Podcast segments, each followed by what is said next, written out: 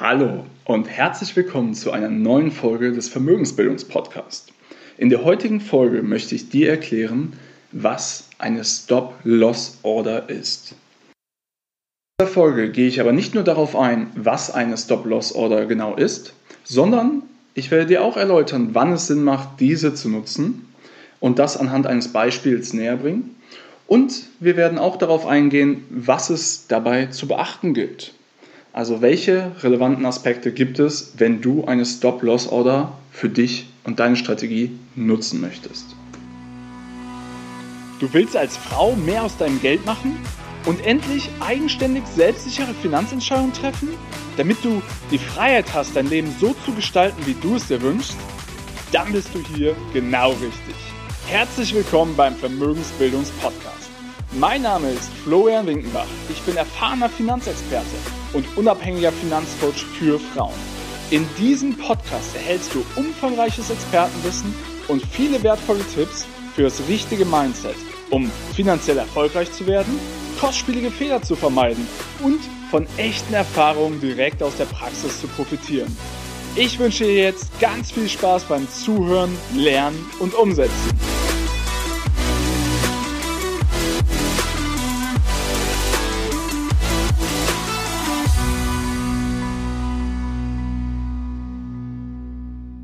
Also, starten wir mit der Frage, was ist eine Stop-Loss-Order?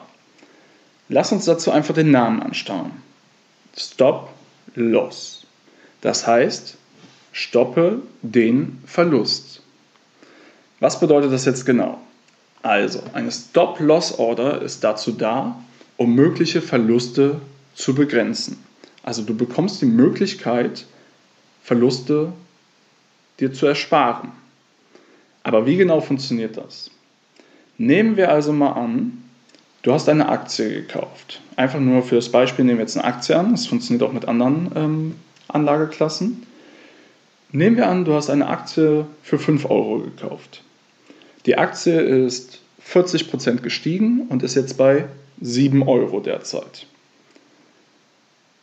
Dann beschließt du, ja, also du willst die Aktie eigentlich noch behalten und du glaubst auch daran, dass sie noch weiter steigt. Aber für den Fall, dass ja, eine Krise kommt oder dass die Aktie aus irgendeinem Grund doch wieder fällt, möchtest du zum Beispiel mindestens 20% deines Gewinns mitnehmen. 20%, wenn du bei 5 Euro investiert bist, dann wären das 6 Euro. Das heißt, du sagst, wenn die Aktie fällt, dann möchtest du allerspätestens bei 6 Euro verkaufen. Und genauso funktioniert die Stop-Loss-Order. Die Aktie ist mittlerweile bei 7 Euro. Du sagst, ich möchte aber allerspätestens bei 6 Euro verkaufen, dann kannst du ein Stop-Loss-Limit zum Verkauf von 6 Euro angeben. Jetzt ist es aber ganz wichtig, also diese Kursschwelle für das Stop-Loss-Limit muss unter der aktuellen Notierung, also dem, unter dem aktuellen Aktienkurs der Aktie liegen. Und bei diesem Limit, wenn das erreicht wird, wird automatisch ein Verkauf deiner Aktie stattfinden.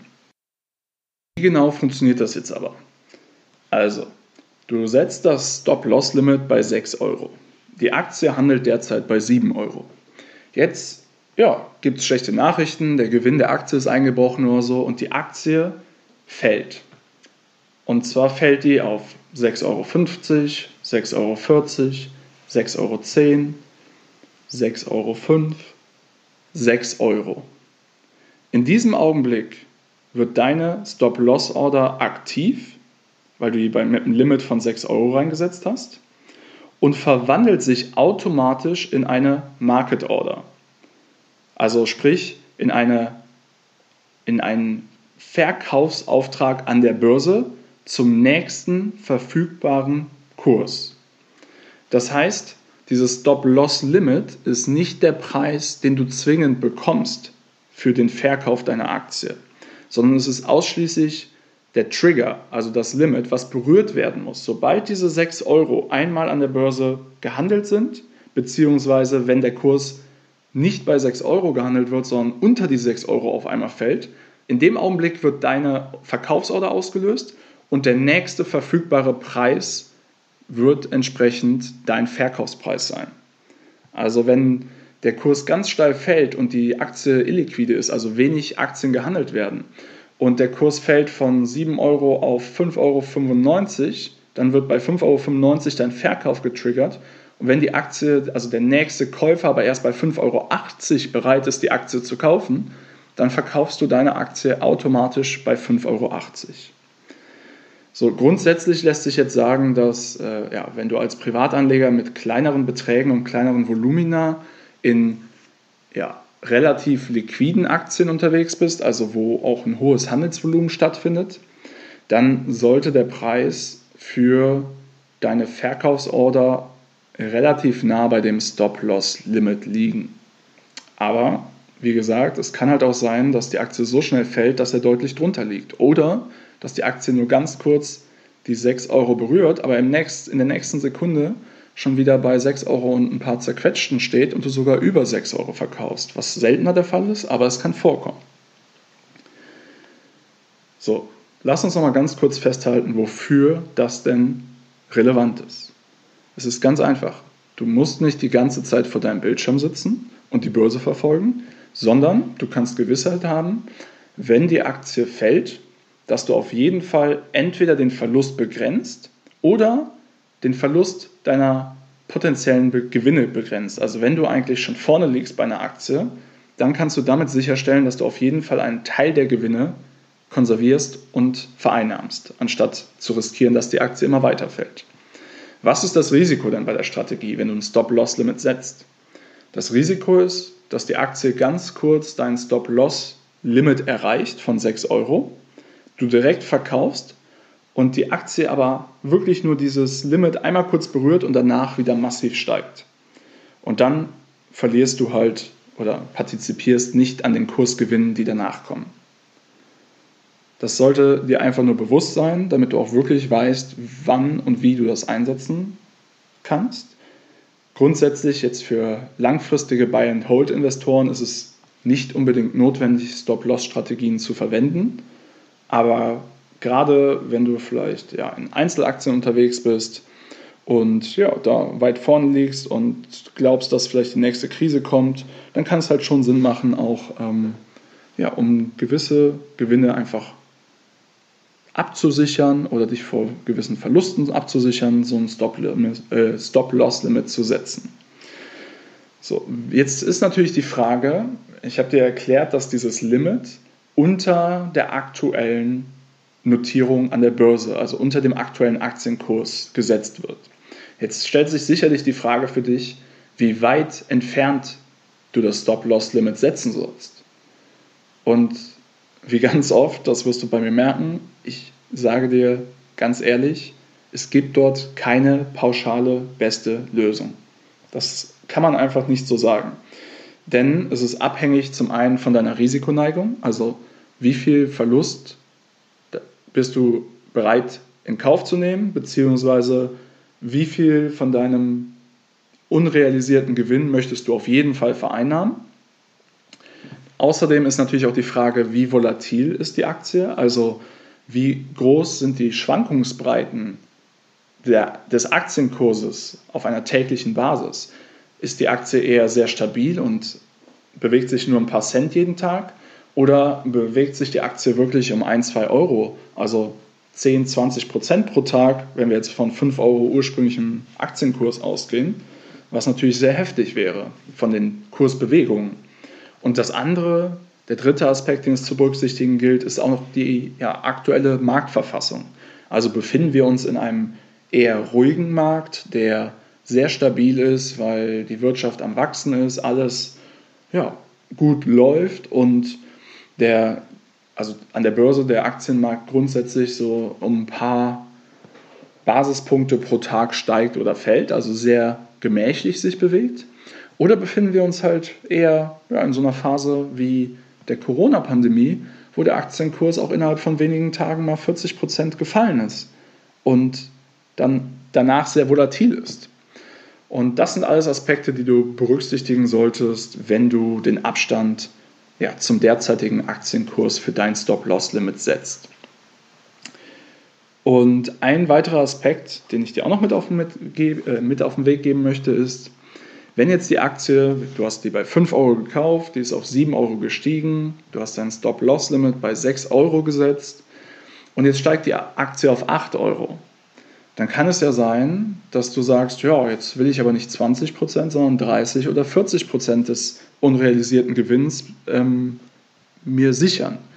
Dann macht es halt Sinn, wenn die Aktie weiter und weiter steigt, das Stop-Loss-Limit auch nachzuziehen. Also du kannst es ja jederzeit abändern und sagen, anstatt 6 Euro möchtest du es jetzt bei 7 Euro setzen. Und das kannst du entsprechend sukzessive nach oben anpassen, wenn die Aktie sich weiter nach oben entwickelt.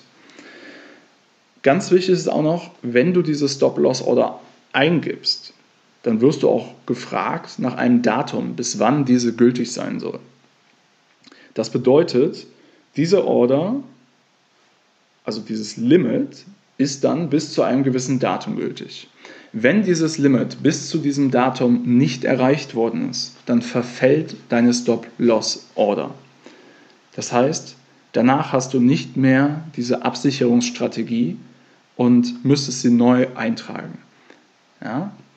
Warum erzähle ich dir das Ganze? Ich bin auf dieses Thema gekommen, weil gestern ein Freund von mir mich kontaktiert hat und gesagt hat, Florian, ich äh, habe hier anscheinend irgendwie einen Fehler gemacht. Ich weiß nicht genau, was hier los ist. Ich wollte ein Stop-Loss-Limit setzen, also beziehungsweise er hat mir erklärt, was er machen wollte. Dadurch war mir klar, es war das Stop-Loss-Limit. Das Problem war aber, er hat eine Limit-Order eingestellt, eine Limit-Verkaufsorder. Und dadurch, wenn du eine Limit-Verkaufsorder mit einem Kurs eingibst, der unter dem aktuellen Aktienkurs liegt, dann verkaufst du natürlich automatisch die Aktie. Und er war sich jetzt einfach nicht sicher, was genau passiert ist. Also du siehst, das ist wirklich etwas, was, ähm, ja, was, es ist einfach wichtig zu verstehen, was die verschiedenen Ordertypen sind. Deswegen habe ich mir jetzt auch die Mühe gemacht, die verschiedenen Ordertypen jetzt mal über die letzten Folgen zu erklären. Falls du die anderen Folgen dir noch nicht angehört hast, dann geh in den Podcast zurück auf die vorherigen Folgen, wo du auch erfährst, was eine Limit Order ist. Und ich möchte dir noch ganz kurz erklären, was bei meinem Freund passiert ist. Er hat effektiv eine Aktie, die derzeit bei 8 Euro und etwas gehandelt hat mit einer Limit Order von 7,99 Euro reingesetzt. Das heißt, in dem Augenblick, wo er die abgegeben hat oder eingegeben hat und abgesendet hat an sein Depot, ähm, wurde die ausgeführt. Und er hat dann für 8,50 Euro oder so verkauft, weil das der aktuelle Aktienkurs war. Und zum Glück hat er mich direkt kontaktiert, wir haben direkt festgestellt, was es war. Und in der Zeit ist aber die Aktie weiter gestiegen. Und dann hat er bei ja, 20 Cent höher, bei 8,70 Euro oder so die Aktie wieder gekauft, weil er sie eigentlich gar nicht verkaufen wollte zu dem Zeitpunkt, sondern nur seine Gewinne absichern wollte. Und entsprechend hat er zweimal Transaktionsgebühren gezahlt für die Verkaufsorder und dann für die neue Kaufsorder. Und er hat halt 20 Cent pro Aktie an Kursgewinnen verloren, die er eingebüßt hat. Ja? Das heißt, dieses ganze Spielchen hat ihn, ich weiß nicht, 20, 30, 40 Euro gekostet, jetzt kein, keine signifikanten Beträge, aber es hätte ihn deutlich mehr gekostet, wenn wir nicht direkt gesprochen hätten, weil am Abend stand die Aktie schon bei knapp unter 10 Euro. Das heißt, es ist wirklich wichtig, dass du die Differenzierung zwischen Stop-Loss und Limit-Order verstehst und dass du verstehst, wofür du welche nutzt. Also lass uns nochmal ganz kurz zusammenfassen.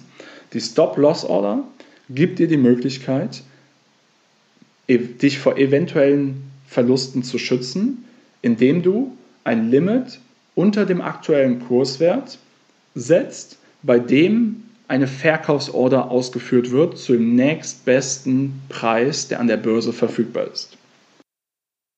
Ich hoffe, dass diese Folge dir gefallen hat und dass du etwas mitnehmen konntest. Und na, für mich wäre das Beste natürlich, wenn ich dazu beitragen konnte, dass du den Fehler, den der Freund von mir gemacht hast, nicht selber machst. Also viel Spaß und viel Erfolg. Dein Florian Winkenbach.